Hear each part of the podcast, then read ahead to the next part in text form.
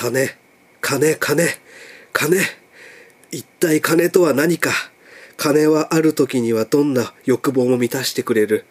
ある時には人を奴隷にしまたある時は人の心を狂わし滅亡の悪を生む。はい。えー、消されてたまるかです、えー、今日は引き金の回なんですが今紹介したのは、えー、ジョージ秋山先生の「銭ゲバ」っていう漫画の一節ですね、えー、第1話の始まりですが「銭ゲバ」っていうのはタイトル的にはま有名ですよね、えー、ドラマ化もされましたしマツケン主演で、うん。えー、漫画としては結構読んだことない人が多いんじゃないかなと思うんですけどこの作品は、1970年の3月22日から1971年の2月7日まで、えー、1年弱ですか。意外と短いですね、えー、週刊少年サンデーで連載されていたので、えー、1年弱40何号。だからあれですねコミックスでいうと3巻とかで終わっちゃう短い作品ですね。で、えー、ゼニゲバのゲバなんですけどこれはあのゲバルドゲバルトっていうドイツ語で、えー、暴力っていう意味なんですけど当時だから1970年なので学生運動が盛んだった時かな。だからまあこういうタイトルに、えー、なってるんだと思うんですけどちなみにこのジョージ秋山先生っていうのと、あのー、ジョージ朝倉先生っていうのもいますよね。あのー、サブカル好きの方は、サブカルクソ野郎なので、ジョージ朝倉先生の方が僕は、あのー、なんていうか親近感が湧くというか何冊か読んだことあるんですけど、非常に美人な漫画家さんなんですけど、これはあの、全然関係ないらしいですね。娘でも何でもなくて、えー、っと、ジョージはガッチャマンから撮ったみたいなこと聞いたことあるような気がします。で、えー、銭ゲバの話に戻りますけど、えー、主人公はですね、えー、ガマゴーリ風太郎っていう、えー、っと、マツケンがやってたんで、見た方あ、知ってる方多いかもしれないんですけど、左目にこう、でっかい傷があってね。でもなんていうかこのように、まあ、恨みとか妬みとかがの塊のような人間なんですけど、まあ、口癖が、えー「銭のためなら何でもするずらよ」っていうねあの、あの見た目でマツケンがこういう口調とか語尾で喋ってたんで、すごくあの、面白いなと思って見てたんですけど、まあ本当にあのお金のためなら何でもするキャラクターで、えー、例えばまあ当たり屋だったり、この当たり屋っていうのが一番こうストーリーに関係してくるんですけど、えー、まあいい、いい車の、社長の車だったかなに当たり屋で、で、なんやかんやってその会社の、えー、社長の専属のドライバーになるんですよね。で、えー、社長にうまく取り入ることになって、えー、その社長のですね、え娘が2人いるんですけど、その次女の方が、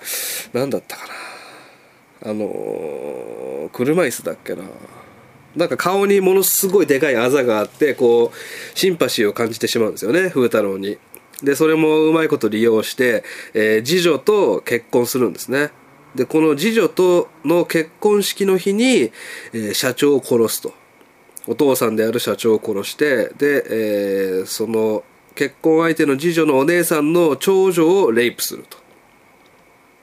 むちゃくちゃな一日ですけどね。で、まあ非常に救いのない展開で、えー、まあちなみにこの長女はレイプされて、後に風太郎の子供を産むんですけど、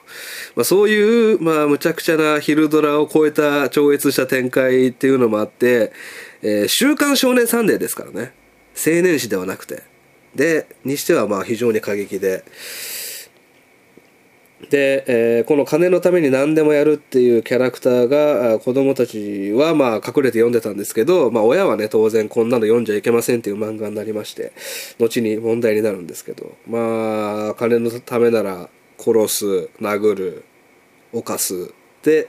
えー、言うこと聞かないやつには金の力で黙らせるみたいなね汚い手も使うんですけどえこれをですね今聞いててこの設定を聞いててあれを思い出した方がいるかもしれないんで僕もそうなんですけど藤子不二雄先生のあ藤子不二雄 A 先生の作品に「風太くん」っていう漫画があるんですけどこれあのいや全然アニメ化されて A 先生の看板漫画の一つに入るぐらいの面白さは全然あるんですけど風太くんっていう非常にお金に汚い少年の話で多分かっぱらいとかも全然してたと思うんですよね。でギャグ漫画なんですけどこれは、えー、ガマゴーリ風太郎でしょ？でこの藤子不二雄 A 先生の風太くん確か本名風太郎だと思うんですけど夢が確か100万円を貯めるっていうね。で100万円を貯めるためなら何でもするっていう少年で、まあ、節約とかが多いですね。でその一回一回が終わるごとにえー、1話完結なんですけど一回一回終わるごとに最後のコマで、えー、風太くん現在の所持金42万5千円100万円まで残り58万円みたいなこういうカウントが出るんですよ。ここがすごい僕子供ながらに面白くてあの今日1000円減ったなとか今日10万円拾って増えたなとかもうすぐ終わるなとかそういうのがすごくワクワクしながら見てましたね。なんかこう最後にそういうカウントされるとこうドキドキしませんかね？あのー、バトルロワイヤルとかでもそういうとこあったんですけどえー、1人殺すとクラスメート残り17人とか出たじゃないですか。ああいうの見るとなんかワクワクしちゃうんですよね。ファイナルファンタジーでもねなんかあれはちょっと違いますけどファイナルファンタジーの7かファイナルファンタジー9で中ボスを倒すとそのボスの会社がダンジョンが崩れ始めて7分以内にこのダンジョンから出なきゃいけないみたいなのがあったと思うんですけどあれもすごくドキドキしましたね。まああれは単純にあれか。カウントダウンっていうドキドキですね。でこの風太くんは、えー、1964年から1967年まで連載されてるんですね。なので銭ゲバより前なんですよ。だから僕は本当にこれリアルにジョージ秋山先生風太くん読んでたんじゃないかなと。影響を与えたんじゃないかな影響を受けたんじゃないかなと思いますね。でえー、っとそのマツケンのドラマの話ですけど2009年にドラマ化されて日テレの土曜9時ですね。でこの作品はまあ実写化無理だろうって言われてたんですけども実写化しましてえー、非常に暗すぎる展開とあとまあマツケンのこの左目の障害とかのこともあってかな。で意外と、えー、批判がありまして。で設定も原作ファンからすると非常にマイルドになってるんですよね。まあこれはしょうがないことですけど。でその美人姉妹社長の美人姉妹は、えー、っと女優の三村さんとあと木南遥さん。あの義彦にも出てくる木南遥さんですね。で木南遥さんがそのあざ顔にあざがある次女の役ででマツケンは木南遥さんと結婚することになるんですが当然こうお姉さんの三村をレイプするっていうシーンはないわけですよね。だからこう現代にあった銭ゲバになってるんですけどそれが逆に物足りないんですがそれにしてはまあうまくやったんじゃないかっていうことで評価はかなり高いんですね。でまあ視聴率は全然取れませんでしたけどえー、9話で終わる。この9話で終わるっていうのもあれかな。もしかしたら打ち切りかもしれませんけど、えー、その直前の第8話なんかは6%しか視聴率ありませんね。で、えー、でもそうギャラクシー賞は取ってるんですよね。だからこのドラマに関する日本のギャラクシー賞っていうのは結構あれですよね。信頼できるというか鈴木先生テレ東でやってた鈴木先生も確かギャラクシー賞を取ってあのみんなに見つかったっていう感じしますけどね。あれはすごく面白かったですもんね。でこの「ゼニゲバ」のドラマはあスポンサーが、えー、クレジットを隠したりして、えー、途中でこうスポンサーが降りたりしてあやっぱ打ち切りなのかなじゃあ。スポンサーが降りたりしたと。はい。内容的にはね面白かったみたいなんですけど。で実はこの「ゼニゲバ」えー、連載が始まったのは1970年ですがすぐに映画が実写化されてます。1970年にこれ大昔にね。で、えー、この映画「ゼニーゲバ」は結局一度もソフト化されることはなかったと。だから今もう見ることはできないんですね。はい。でこの「ゼニーゲバは」はコミックス化も長い間見送られてまして単行本化されませんでした。まあ今は全然手に入ることできますけど。でなぜかっていうとやっぱり子供が読むべき漫画ではなかったのでサンデーがこう有害図書に指定したんですね。あのどっかの県が指定して、まあ、それがどんどん広まっていってっていうことで、えー、買いにくくなってしまったと。で銭ゲバの話はここまでなんですが実は、えーこれとほぼ同時期にジョージあ秋山先生朝倉って言っちゃいますけどジョージ秋山先生がマガジンで同時期に連載をしていた作品がありましてそれが、えー1970年から1971年1年弱だほぼ全く同じ時期に連載していた「アシュラ」っていう作品なんですけどだから秋山先生は、えーサンデーで「銭ゲバ」を連載してマガジンで「アシュラ」を連載していたと。で、えーアシュラが始まったのが1970年の8月2日号なんですけど8月2日号っていうことは、えー7月の終わりぐらいに発売されたと思うんで夏休みが始まったとこですよね。1970年の夏休み始まったとこっていうとそうですね。あの大阪万博真っ盛りの時だったんですね。でまあ日本が盛り上がってる時にですよこのマガジンでアシュラが連載スタートしてその第1話なんですけど、えーいきなりめちゃくちゃ暗い気持ち悪い展開でして、えースタートから死体だらけ。で殺し合いをしているとみんな。で死体からは放置された死体からは宇治が湧いており、えー泣き叫ぶ赤ちゃんの尻を裸の女がかじろうとしているシーンから始まるんですね。で、その半裸の女がかじろうとしてる赤ちゃんは自分の子供だったと。その子供がアシュラっていう主人公なんですけど、第1話でいきなりこの展開で、いきなり、えー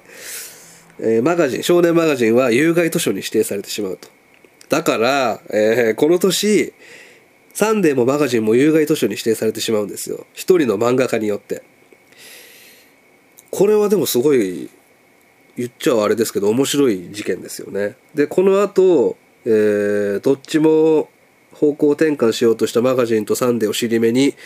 えージャンプがシェア1位を取るわけですから、まあ今のジャンプ、今も多分1位ですよね、ジャンプって。ジャンプの黄金時代が来たのは、言ってみたら、ジョージ秋山先生のおかげだったのかもしれないっていう。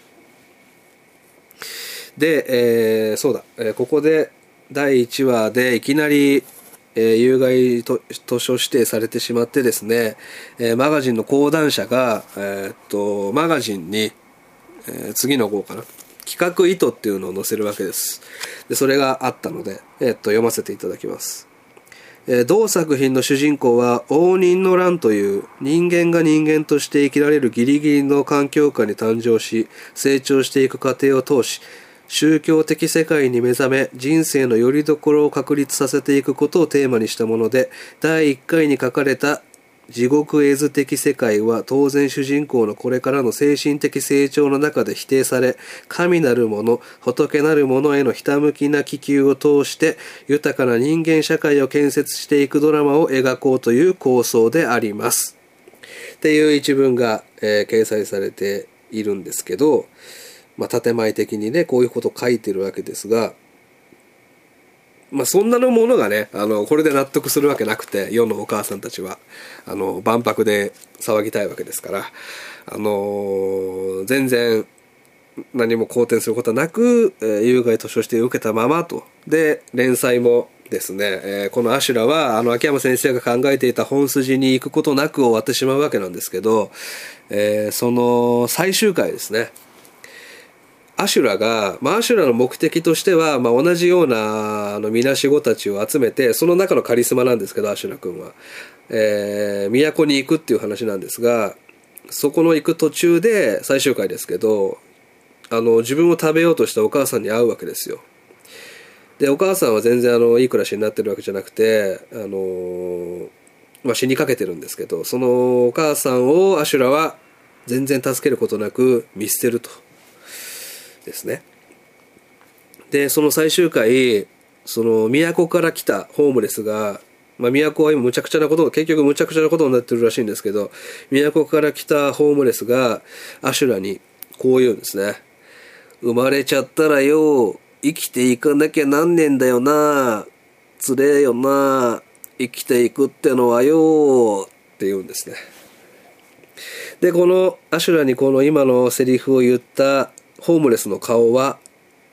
銭ゲバの風太郎と全く同じ顔をしていたと。まあだからこれはゼニゲバとアシュラが同じ世界線の漫画っていうわけではなくて同じ時代っていうわけでもなくてただのまあ亀尾出演的なものなんですがまあちょっとドキッとするというか、まあ、ファンとしては嬉しい展開ですよね。で、えー、ここでアシュラは終わってしまいましてですねその後、えー、告白っていう自伝的な作品を秋山先生は書くわけですが非常に短い作品を。そこで、えー、自伝的な作品ですよ。これで秋山先生は、僕は人を殺したことがあるっていう経験を話し始めるんですね。で、なんだなんだと。まあ、これを載せるのもどうかと思うんですけど。で、その次の週、いやいやいやいや、嘘でしたっていう回があるんですけど、おあの、何だったんでしょうね。本当だ、本当のことを書いて、やばいと思って取り下げたのか、まあ、よくわかんないんですけど、で、えー、その一連の告白っていうのが終わった後秋山先生は旅に出ていなくなってしまうと。だから非常になんかこう数奇な漫画家人生というか東秀夫さんじゃないですけどこう人生自体が漫画的な人なんですね。破天荒な方ですね。っ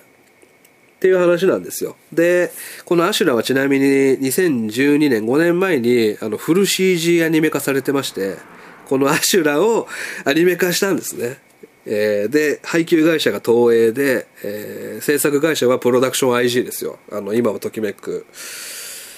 えっと黒子のバスケとかね配給とか、えー、進撃の巨人とかも作ってますけどだからあのー、非常にだからぬるぬる動くちゃんと作画を描く会社ですよでそこがアシュラをフル CG アニメ化して配給東映で主人公のアシュラの声を担当していたのは野沢雅子さんと。いや結構ちゃんと当てにいってんのかいっていう。結構ちゃんとヒット打ちに行ったなっていう感じなんですけど、まあ僕さっきあの YouTube で予告編見させてもらったんですけど、ちょっとなんかおしゃれ感出てましたね。やっぱり。プロダクション IG だけあって。いや、そういうんじゃないんだよなっていう感じだと思います。あの、僕は別に秋山先生のファンではないですけど、ファンからすると、いや、こうじゃねえんだよなっていう作品だったんでしょうね。まあ、だから僕も今、実写化じゃねえわ、えー、CG 化されてたのを知ったぐらいですしね。まあ、この作品はあの普通に DVD 化もブルーレイ化もされているので、見ることできます。はい。っていう感じなんですけど、どうでしたかね、ちくゆめさん。ちくゆめさん？ちくゆめ、たけこちゃん？はい。